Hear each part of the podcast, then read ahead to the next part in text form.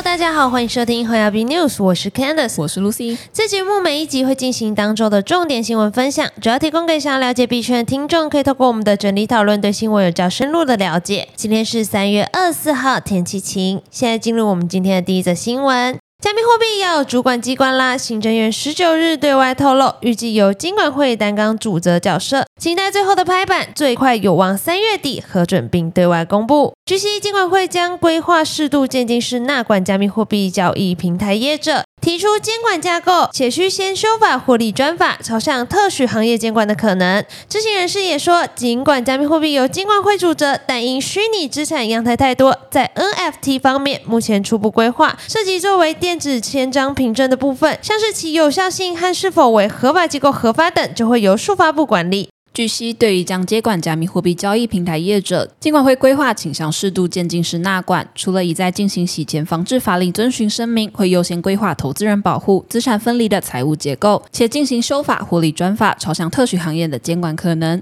目前已向监管会完成洗钱防治法令遵循声明的虚拟通货平台业者，截至二月底已有二十五家，全部都是登记在台湾的事业单位。未来任何海外业者欲参与台湾市场运作、招揽本地客户，都需要有落地的准备，无论是在在台子公司或总代理商，也将是金管会的首要要求。金管会才能在国外事件出事时出手保护本地投资人。另据悉，金管会应在纳管框架中厘清交易平台业者的金流监督查核，特别是加密货币衍生性高风险投资商品，但非交易高风险的 NFT、小额 BB 交易、游戏代币等，可能维持原先做法。接下来我们来看到美国先前，美国总统拜登在一份白宫向国会提交的年度经济报告中，对加密货币的好处提出了质疑。该报告由经济顾问委员会负责起草，总统签署。报告开篇，拜登就直接攻击了加密货币是一场骗局。他称加密货币已经被吹捧成知识产权和金融价值的分配工具，争取拥有更好的支付机制、金融包容性以及切断金融中间商的特性，但从未真正的兑现过这些功能和承诺。拜登批评，到目前为止，加密货币没有带来任何上述的好处，不但无法提供具基本价值的投资，也无法作为法定货币的替代品。改善金融包容性或提高支付效率。相反的，他批评加密货币的创新目的是刻意制造稀缺程度，以炒作加密货币的价格。此外，拜登还认为加密货币交易平台经常不遵守证券和其他金融监管法，充满大量诈骗活动以及异常交易。这不仅让美国的监管机构在保护消费者、投资人以及其他金融系统上面临更大的问题。更严重的是，让整个美国的金融体系陷入风险。不过，拜登现今却话锋一转，在白宫报告中开始推销起 Fed 即将推出的支付网络。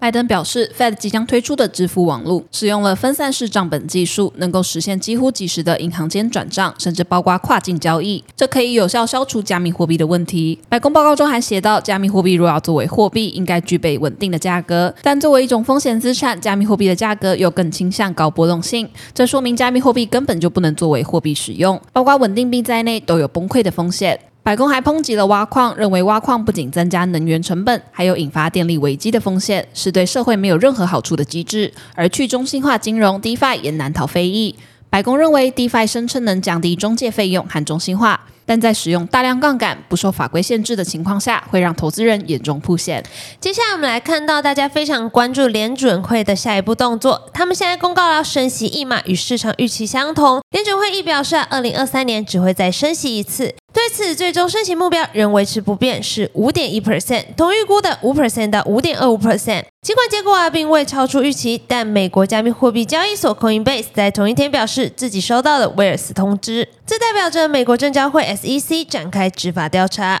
Coinbase 股票在消息出来后，盘后一度下跌了十二 percent。美国证交会 SEC 向 Coinbase 发出威尔斯通知，警告该交易所可能违反美国证券法。SEC 指涉的产品包括 Coinbase Earn、Coinbase Prime 和 Coinbase Wallet。Coinbase 表示，该警告并不代表有任何正式指控，所有产品和服务仍会正常运行。而 Coinbase 执行长 Brian Armstrong 则表示，两年前 SEC 详细审查了 Coinbase 业务，并批准了 Coinbase 上市。Coinbase 已解释了资产上市流程，并包括五十七处关于质押的参考资料。Coinbase 运行严格的资产审查流程，并拒绝了超过九十 percent 的提出申请上市的资产。Coinbase 执行长表示，过去多次向 SEC 提出注册申请，要求指导和意见，但都没有得到回馈。